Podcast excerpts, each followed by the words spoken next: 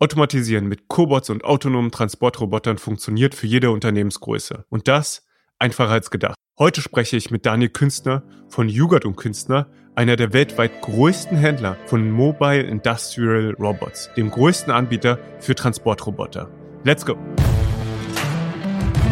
Ganz wichtiger Baustein. Wir sagen immer, es macht eigentlich keinen großen Unterschied, ob wir jetzt einen Techniker zum Kunden schicken, der dann sich beim Kunden die Begebenheiten anschaut und den, den Roboter programmiert, zum Beispiel, oder den, den mobilen Roboter programmiert, oder wenn es der Kunde einfach nach einer Schulung bei uns selber macht. Ja, der Kunde ist sowieso bei sich vor Ort, der muss jetzt nicht ein Hotel zum Beispiel bezahlen, um bei sich äh, zu sein und äh, kann dann in seinem, in seinem Daily Business eben die Roboter, dadurch, dass sie nicht so kompliziert sind zu bedienen, eben eigenständig konfigurieren, eigenständig modifizieren.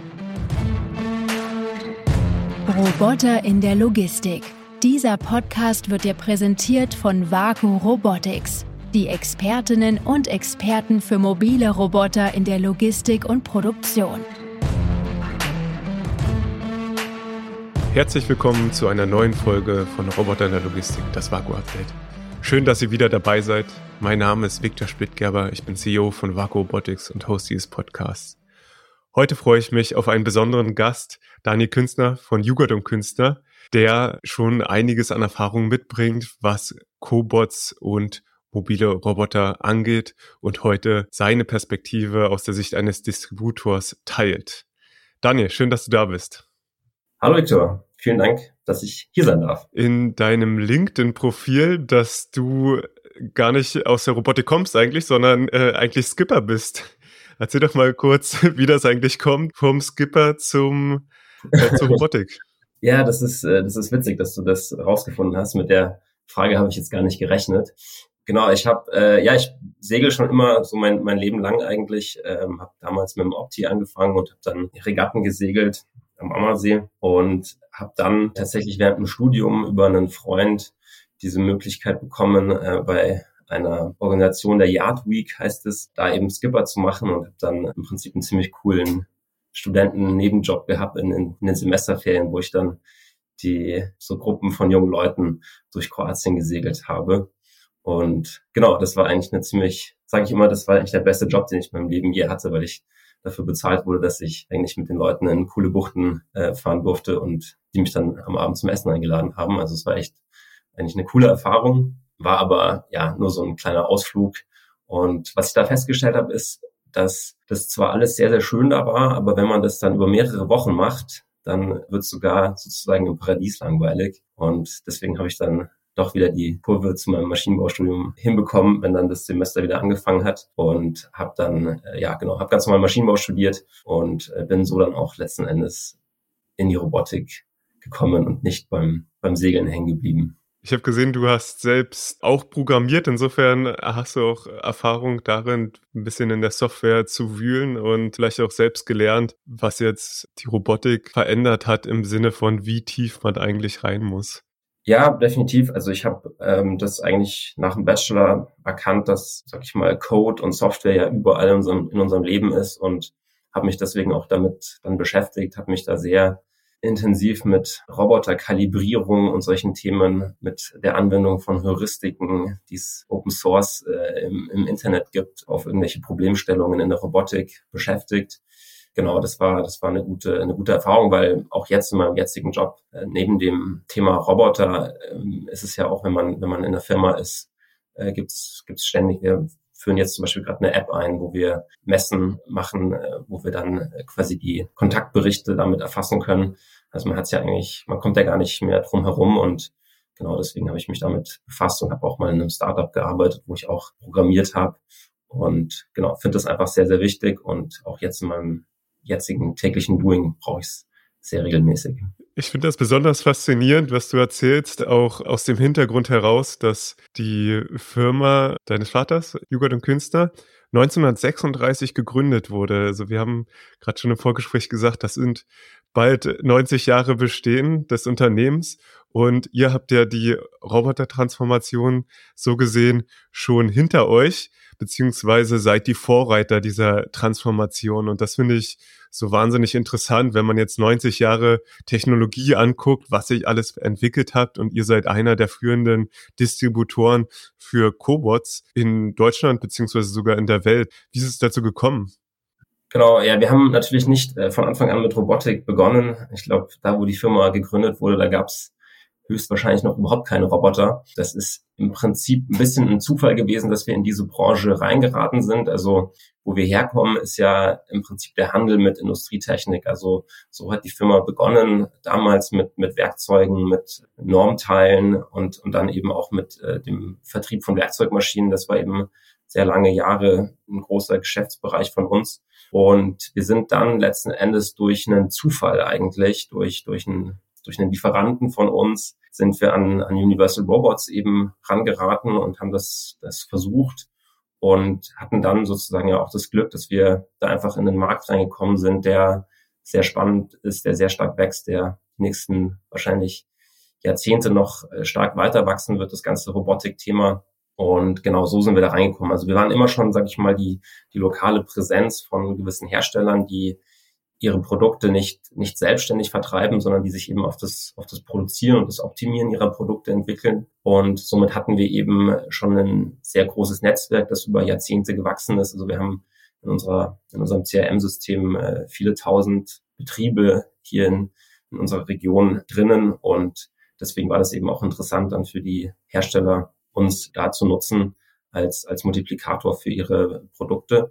Und genau, so sind wir da reingekommen und äh, dadurch, dass einfach die Robotik, die Cobots, die mobilen Roboter so stark wachsen, sind wir natürlich deswegen auch mitgewachsen. Wir hatten jetzt ja vor zwei Wochen unsere große Eröffnung unseres neuen Showrooms in Altdorf. Also wir sind dann sozusagen ja mit, mit diesem Trend mitgewachsen und genau, jetzt stehen wir hier und überlegen uns natürlich die ganze Zeit, wie, wo es, wo es hingeht, wo noch ähm, Anwendungen sind, die wir angehen können in nächster Zeit, um, um da eben am Ball zu bleiben. Du sagst ja in deinem LinkedIn-Profil, dass der Markt für Cobots von einer Milliarde in 2019 auf sieben Milliarden Umsatz in 2025 wachsen wird. Also das ist jetzt äh, Cobots, ne, kollaborierende Roboterarme wie Universal Robots, die ja den Markt dominieren und ein ähnliches Wachstum sehen wir auch im mobilen Robotikbereich. Wie persönlich ähm, oder wie nehmt ihr dieses Wachstum persönlich wahr? Wie habt ihr das jetzt über die letzten Jahre? Ihr habt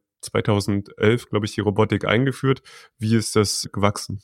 Ja, also ich sehe, du hast dich wirklich sehr gut über mein LinkedIn-Profil dich informiert. Ich glaube, ich muss sogar mal das wieder aktualisieren, weil dieser Text schon ein paar Jahre alt ist und die Zahlen wahrscheinlich gibt's wieder aktuellere Zahlen. Also grundsätzlich ist es ja so, dass wenn man den den Gesamtrobotermarkt anschaut, also wo quasi alle auch Industrieroboter und so drin sind, dann ist es ja ein Multimilliardenmarkt und momentan ist es so, dass der zum Beispiel der Cobot einen sehr kleinen Anteil davon immer noch annimmt. Also das sind vielleicht fünf Prozent ungefähr.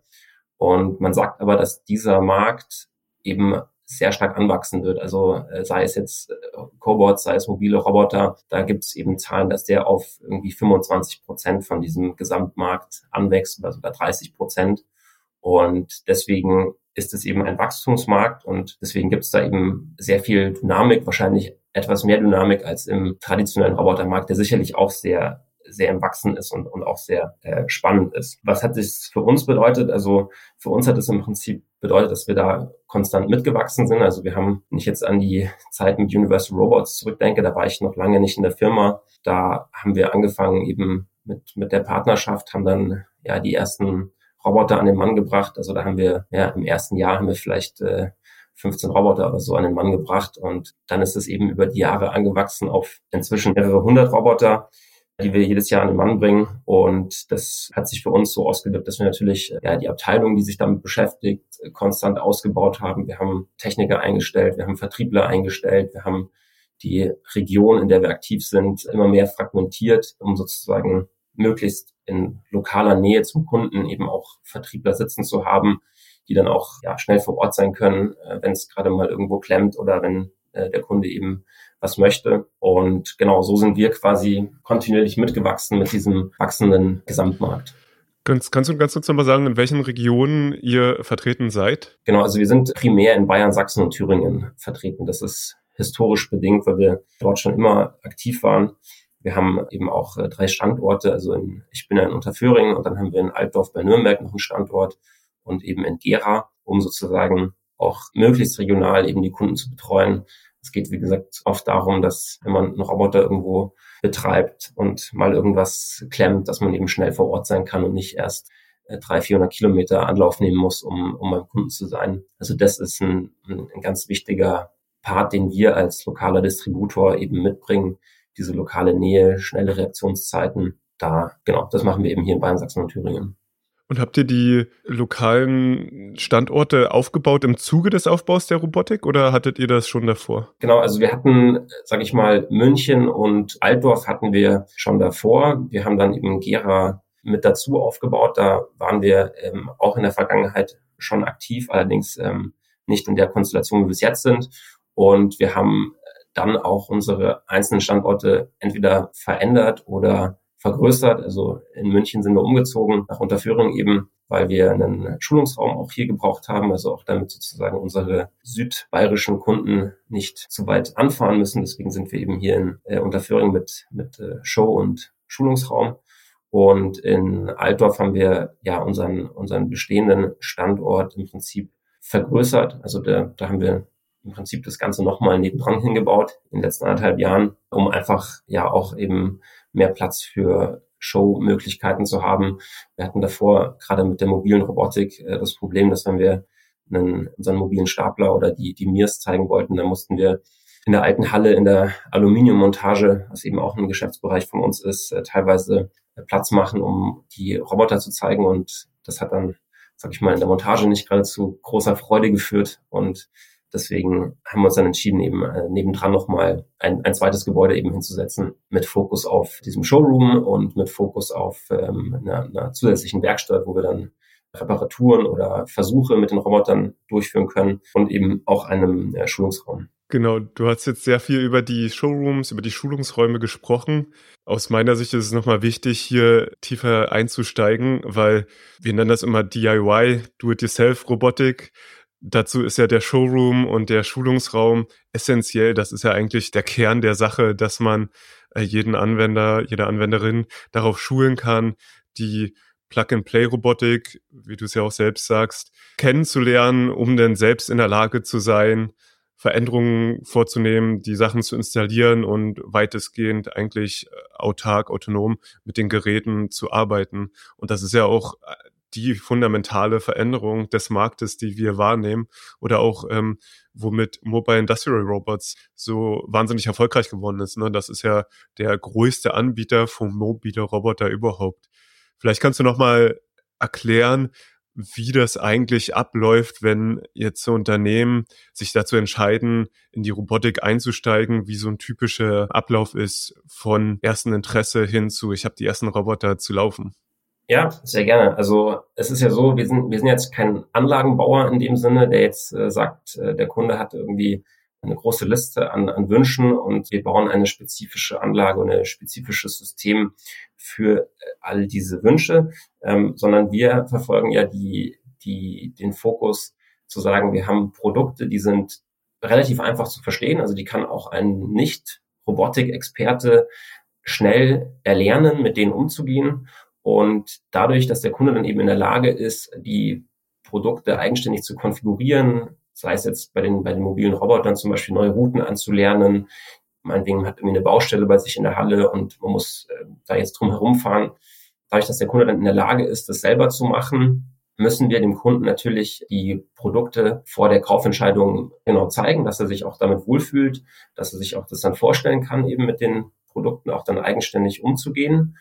Und wenn das gegeben ist, dann würde man sozusagen auch eine, eine Schulung bei uns machen, wo, wo wir dann eben dem Kunden zeigen, wie er diese Produkte eigenständig bedienen kann. Also das ist ein ganz, ganz wichtiger Baustein. Wir sagen immer, es macht eigentlich keinen großen Unterschied, ob wir jetzt einen Techniker zum Kunden schicken, der dann sich beim Kunden die Begebenheiten anschaut und den, den Roboter programmiert zum Beispiel oder den, den mobilen Roboter programmiert oder wenn es der Kunde einfach nach einer Schulung bei uns selber macht. Ja, der Kunde ist sowieso bei sich vor Ort, der muss jetzt nicht ein Hotel zum Beispiel bezahlen, um bei sich äh, zu sein und äh, kann dann in seinem, in seinem Daily Business eben die Roboter, dadurch, dass sie nicht so kompliziert sind zu bedienen, eben eigenständig konfigurieren, eigenständig modifizieren. Jetzt gerade in der Logistik zum Beispiel ist es so, dass äh, ist ja sozusagen nichts so konstant wie die Veränderung. Also äh, Hallen verändern sich, es werden neue Hallen gebaut, es werden gewisse Bereiche unkonfiguriert, äh, umgestellt. Und man muss, man muss dann als Betreiber von so einem Roboter sich die ganze Zeit überlegen, hey, wie kann ich die, wie kann ich das, das den, den Roboter anpassen an diese neue Situation? Und da ist es eben sehr vorteilhaft, wenn ich als Betreiber ja selber in der Lage bin, das zu machen und nicht jedes Mal einen, einen, einen teuren Experten mir ins Haus holen muss, der das dann für mich macht. Also das ist für uns die, die, die Devise und dafür brauchen wir eben zum, also zum einen den Showroom, um eben dem, dem Kunden alles zu erklären, das, das zu zeigen, ihn auch schon mal dafür zu begeistern und zum anderen den, den Schulungsraum dann eben auch, um, um das eben dem Kunden beizubringen, dass er, dass er eigenständig seine Schritte gehen kann. Finde ich wahnsinnig faszinierend, das auch nochmal aus eurer, aus deiner Sicht zu erfahren und auch, dass du es teilst, weil das ist ja wirklich der Kern der aktuellen Transformation, der hier stattfindet, dass man jetzt keinen Integrator mehr braucht, um was zu installieren oder um Veränderungen vorzunehmen, was ein riesen Change-Prozess mit wahnsinnigen Kosten ist, sondern dass ich selbst diese Flexibilität habe, Prozesse anzupassen. Das ist ja wirklich der essentielle Shift, warum auch die Robotik anderen oder Unternehmen zugänglich wird, die vorher viel zu klein waren im Grunde genommen äh, für Robotik. Ja, ähm, absolut. Also ich würde vielleicht nicht sagen, dass jetzt der Integrator, wir haben viele auch gute Integratoren, mit denen wir langen Jahren zusammenarbeiten. Ich würde nicht sagen, dass der Integrator jetzt komplett, sag ich mal, überflüssig wird. Das, das auf gar keinen Fall. Es gibt immer noch Anlagen, die eine, eine sehr hohe Komplexität haben oder die auf wirklich hohe Serie ausgelegt sind, wo dann wirklich also Zehntausende Teile pro Woche hergestellt werden. Da brauche ich dann so eine optimierte Anlage, dass ich wahrscheinlich nicht ganz um, um, einen, um das Integrieren von, von komplexen Systemen drumherum komme. Aber gerade was wir sehen, ist gerade in den Bereichen, wo es äh, vielleicht nicht um, um die Riesenserie geht, im Mittelstand, wo Firmen auch, wo es auch Firmen gibt, die Prozesse haben, die wiederkehrend jeden Tag stattfinden. Wir haben zum Beispiel einen Blechverarbeiter, die Firma Eirenschmalz, ist auch bei uns auf der Homepage gelistet. Der hat einfach eine große Halle und muss jeden Tag wahnsinnig große Mengen Blech von dem einen Ende der Halle zum anderen Ende der Halle transportieren. Und der hat sich dann einen, ich glaube damals noch einen Mir 1000, glaube ich, von uns gekauft und ähm, ja, hat den relativ, also das ging super fix. Innerhalb von einer Woche war der sozusagen eingerichtet. Haben wir noch ein paar Optimierungen vorgenommen äh, im Nachgang. Und der betreibt den bis heute und hat jetzt eine sehr große Arbeitsentlastung, weil einfach diese, diese 100 Meter Strecke jetzt von einem Roboter übernommen wird. Und das ist der Vorteil mit diesen einfachen Systemen aller Mobile Industrial Robots zum Beispiel, wo ich eben als Endanwender das im Prinzip verstehe dieses System. Ja, also es ist, also eigentlich ist die, die, die Vision, eigentlich muss es genauso einfach, wenn ich einen, einen Staubsaugerroboter bei mir zu Hause äh, installieren kann mit meinem Handy, dann sollte das eigentlich mit einem, mit einem mobilen Roboter ganz genauso gehen. Und jetzt gerade bei den, bei den MIRs kann ich davon sprechen, das ist wirklich fast so. Also das ist, ich kann das, ich kann theoretisch mit einem, mit einem iPhone oder mit einem Android-Handy und einem Browser äh, und einem WLAN kann ich so ein Gerät eben in Betrieb nehmen. Und das ist dann die Chance eben auch für Mittelständler, in diese Robotik reinzugehen, weil die keine Abteilungen haben, die sich jetzt mit Robotik beschäftigen, sondern das macht dann, das ist ich, der, der Geschäftsführer äh, nebenher. Ja, Die Firma nebenher habe ich mal gehört. Äh, das ist also eine, eine sehr aktive Firma in, im bayerischen Mittelstand, die Firma nebenher, die sozusagen für diverseste Optimierungen äh, zuständig ist. Und dieser Firma nebenher, der muss es eben sehr leicht gemacht werden. Und, und das geht eben mit den, mit den heutigen Technologien. Brauche ich eigentlich einen Integrator, jemand, der wirklich diese tiefe Expertise nimmt, die Prozessoptimierung umsetzen kann und wann möchte ich eigentlich als Anwender selbst in der Lage sein, Geräte zu integrieren, ne? auch diese unterschiedlichen Komplexitätsgrade, was ja oftmals auch eine Reise ist von ich fange klein an zu das wird immer größer. Oder nimmt ihr es auch so wahr?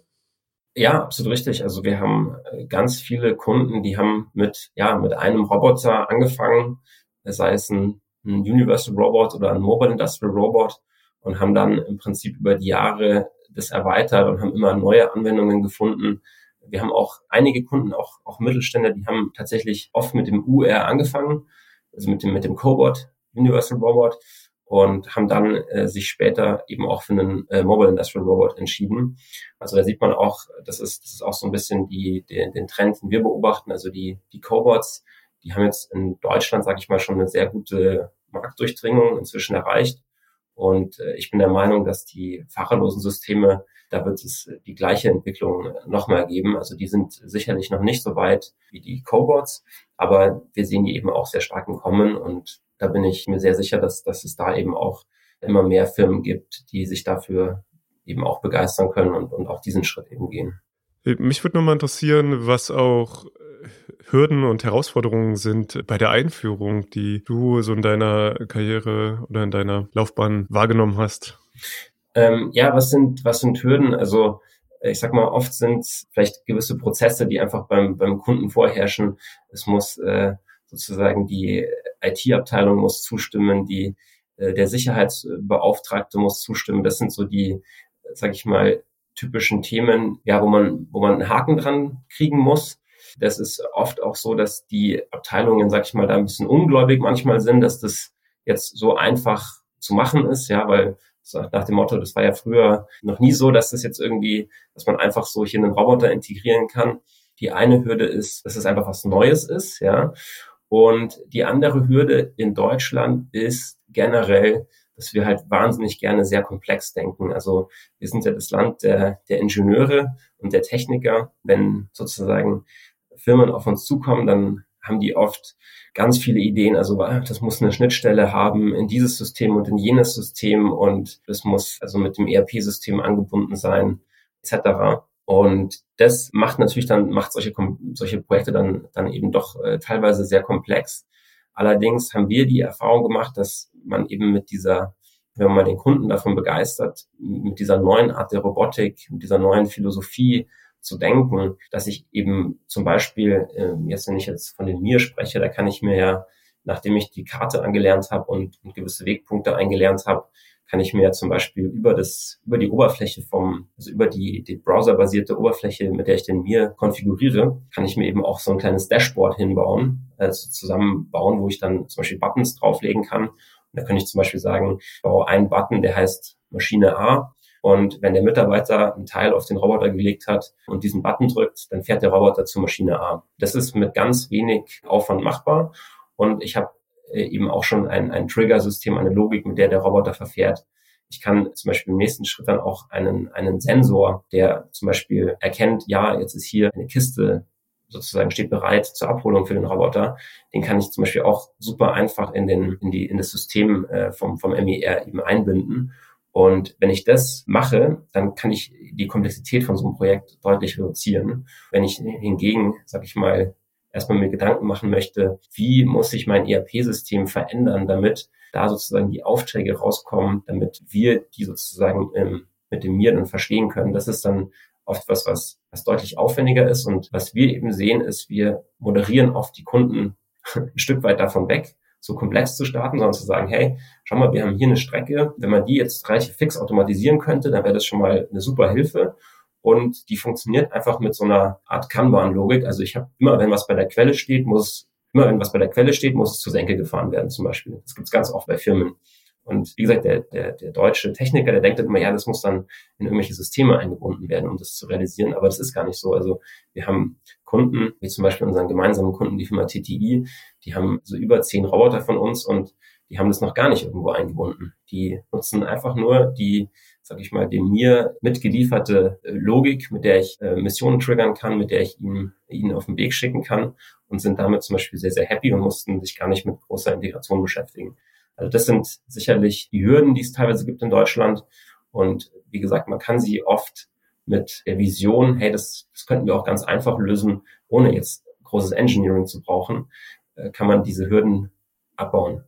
Klingt nach Pareto-Prinzip, ne, dass man mit 20 Prozent des Aufwands kann man schon 80 Prozent des Wertschöpfens, ja. während die letzten 20 Prozent eben einen Riesenaufwand bedeuten, ja. Ich sage halt immer den Kunden, hey, wie kann dieses Projekt ein Erfolg werden mit dem Roboter? Und es ist ja immer das Gleiche. Es kann dann ein Erfolg werden, wenn es gut funktioniert, schnell geht, nicht so viel kostet. Das ist ja, sage ich mal, die Grundregel von allen Investments. Und wenn man das berücksichtigt und, und eben das Projekt erstmal am Anfang nicht zu groß schneidet, dann kann man das eben schaffen, dass man, dass man relativ fix den Roboter ans Laufen kriegt und mal ihn erste Aufgaben machen lässt. Und wenn das dann mal genommen ist, diese Hürde, dann ist auch die Möglichkeit für die Kunden erstmal Erfahrung zusammen mit dem Roboter zu sehen, hey, wie, wie ist es denn, wenn er hier rumfährt? Wie ist es denn, wenn die Gabelstapler da rumfahren? Ist es, wo, wo kann es da Probleme geben? Ja, da hat man also super schnell erstes Feedback und, und kann dann eben mit den gemachten Erfahrungen vielleicht in die Stufe zwei gehen, wo man sagt, ja, wir möchten das jetzt irgendwie anbinden und sagen, wenn jetzt die Maschine eins ruft, dann soll er dorthin fahren zum Beispiel. Diese frühen Erfolge, ja, also oder Low-Hanging Fruits äh, nennen es ja die Amerikaner. Also wenn man mit denen anfängt, wenn man so reinkommt in die Firma, dann, dann hat man schon mal, sag ich mal, gewisse Vorschusslorbeeren und kann dann auch von dort aus eben die nächsten Projekte angehen.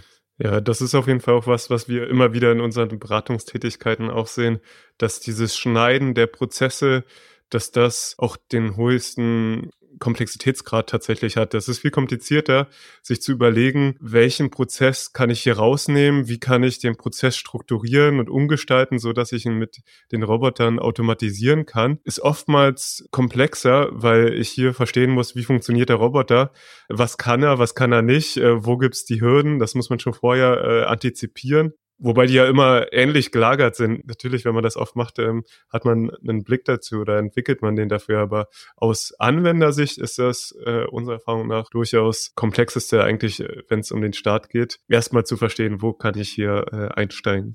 Ja, definitiv. Also und das ist, das ist im Prinzip unsere Aufgabe, den, den Kunden da auch ein bisschen an der Hand zu nehmen und zu sagen, hey, was weiß ich, wir haben das schon dort und dort hatten wir schon eine ähnliche Problematik vorliegen und haben das äh, eben so und so lösen können. Und äh, genau, also das ist, das ist so im Prinzip unser, unser Ansatz, äh, die, die, die, die Themen nicht zu sehr zu verkomplizieren ähm, für, für den Anfang und dann kann man es immer noch im, im Schritt zwei dann in die nächsten Schritte gehen. Wenn wir jetzt über den Schritt zwei sprechen, können wir auch über euer Portfolio sprechen. Ihr habt wobei Industrial Robots im Portfolio, die ja an sich schon einige unterschiedliche Geräte haben. Ihr hattet Universal Robots. Äh, welche Geräte habt ihr noch? Genau, also jetzt, wenn wir jetzt mal in, unserer Robotik-Sparte denken, dann sind es schon die beiden Kernmarken, die wir im Programm haben. Wir haben dann zusätzlich noch den Global HGV von der Firma Bila im Programm. Das ist ein fahrerloser Gabelstapler, basierend auf einem Linde-Gerät. Den haben wir sozusagen noch als Ergänzung hinzugenommen vor zwei, drei Jahren, weil wir mit dem Mir sozusagen äh, Stand jetzt nicht vom Boden Paletten aufheben können. Und wir hatten eben dann Kundenanfragen, die das gerne machen wollten. Und so haben wir dann eben den, den Global AGV noch mit dazu genommen, der ja dann auch äh, sehr schön auch mit eurem Sense Tool harmoniert. Also wir haben zum Beispiel da bei der Firma TTI, hattet ihr ja schon auch mal, mal bei euch im Podcast, da haben wir eben das, äh, die, die Mirs von uns und den drei Global AGVs eben äh, in der gleichen Oberfläche drinnen integriert und der Kunde kann sie sehen und, und orchestrieren über, über euer, euer Tool. Genau, also das sind, das sind eigentlich unsere drei äh, Haupt, Hauptmarken, die wir da vertreten. Ja, wenn du jetzt darüber sprichst, dass das ein wahnsinnig wachsender Markt ist, die mobile Robotik vielleicht ein bisschen langsam, also oder zeitversetzt zu dem Markt der Cobots, ja auch eine Herausforderung, die immer mehr Unternehmen haben werden, zu sagen, okay, wie kann ich eigentlich meine Orchestrierung der unterschiedlichen Geräte, der unterschiedlichen Aufgaben, die mit verschiedenen Herstellern erledigt werden, ja, wie kann ich das gewährleisten? Ne? Und das ist ja auch was, wo wir gemeinsam arbeiten. Würde mich nochmal interessieren, auch aus eurer Sicht, welchen Nutzen ihr auch ähm, aus VacuSense. Wir haben ja die unterschiedlichen Features, wie ihr das auch für euch nutzen könnt, beziehungsweise mit den Tools auch die Kundenprojekte noch erfolgreicher machen könnt. Ja, also wir, wir nutzen ja euer, euer Tool bereits bei einigen Kunden. Mir ist letztens eigentlich ein cooles Feature auch nochmal gewahr geworden von eurem Tool.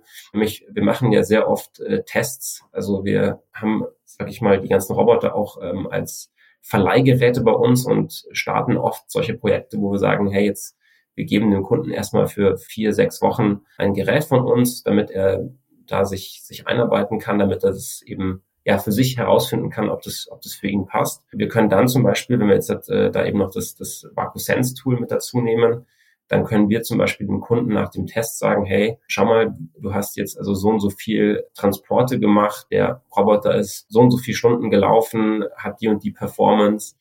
Und das ist natürlich immer, äh, gerade wenn man dann die, das Budget von der, von der Geschäftsführung sich äh, freigeben lassen möchte, ist natürlich immer sehr, sehr gut, wenn man das am besten auch äh, schön visualisiert dem, dem Management dann zeigen kann, was jetzt sozusagen genau der Outcome von der ganzen Geschichte ist.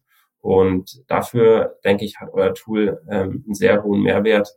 Und, und dann natürlich, äh, was ich jetzt gerade schon angerissen hatte, eben die, die Orchestrierung von, wenn ich mehrere Geräte habe. Also da kommt sicherlich äh, der ein oder andere äh, Kunde hin. Ja, also wenn ich jetzt zum Beispiel noch irgendwie Reinigungsroboter in Zukunft haben werde. Ich habe gerade gelesen am Wochenende, dass die Firma Vorwerk äh, geht ja mit einem Staubsaugerroboter für die für die Industrie jetzt an den Start.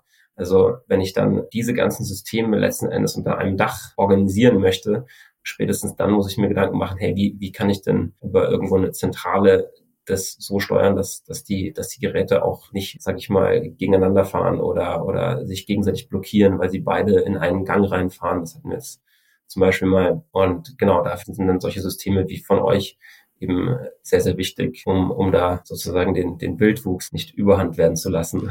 Ja, ich, finde das spannend, wie, wie, du das auch aus deiner Sicht schilderst. Ne? Ähm, natürlich, äh, wir kennen unser Tool, aber es ist immer auch interessant zu verstehen, eben äh, nochmal aus einem anderen Blickwinkel, wie ihr das eigentlich nutzt oder wo ihr auch die Hauptvorteile seht.